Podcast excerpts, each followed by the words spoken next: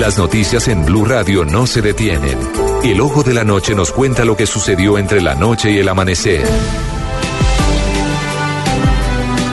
Ahora desde las calles de Bogotá, el ojo de la noche, esta madrugada, desde el centro de la ciudad, una banda de criminales decidió abrir a la fuerza las puertas, los buses de Transmilenio, cuando se encuentran en los semáforos en horas de la noche para cometer sus atracos. La historia en este momento desde el centro, Eduard Porras.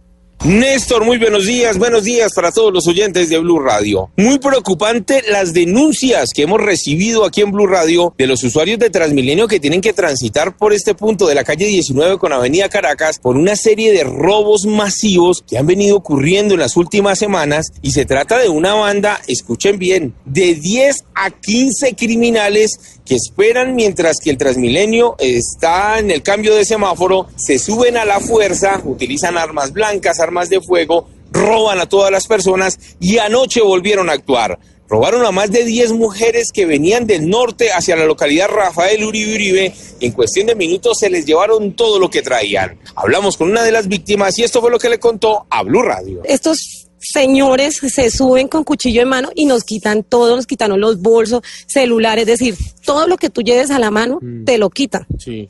Es tan preocupante esa situación, Néstor oyentes, que los mismos usuarios de Transmilenio que ya conocen a las personas que van hacia el sur de Bogotá después de las 10 de la noche, les ha tocado formar brigadas de seguridad dentro de Transmilenio. ¿Para qué?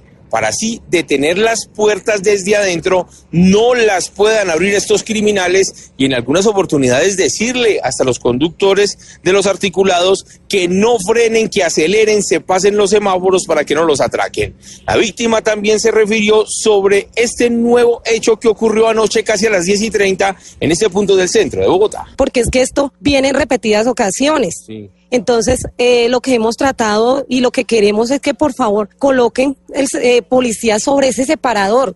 Para nosotros ha sido terrible. En la noche de, de hoy, mientras el Transmilenio venía, y nos estaban robando, el señor tuvo que andar con las puertas abiertas, se pasó el semáforo y exponernos la vida. Entonces ya uno no sabe si es peor que lo roben o que de pronto haya una tragedia, un accidente y uno pierda su vida. Hicimos un recorrido después de las 11 de la noche y efectivamente no hay un solo policía ni en la estación de la calle 19 ni en la estación de la calle 22 y por eso seguramente las autoridades cuando hablen sobre este caso van a decir que no hay ni una sola denuncia pues claro, si no hay policías para denunciar, pues obviamente la situación va a seguir igual.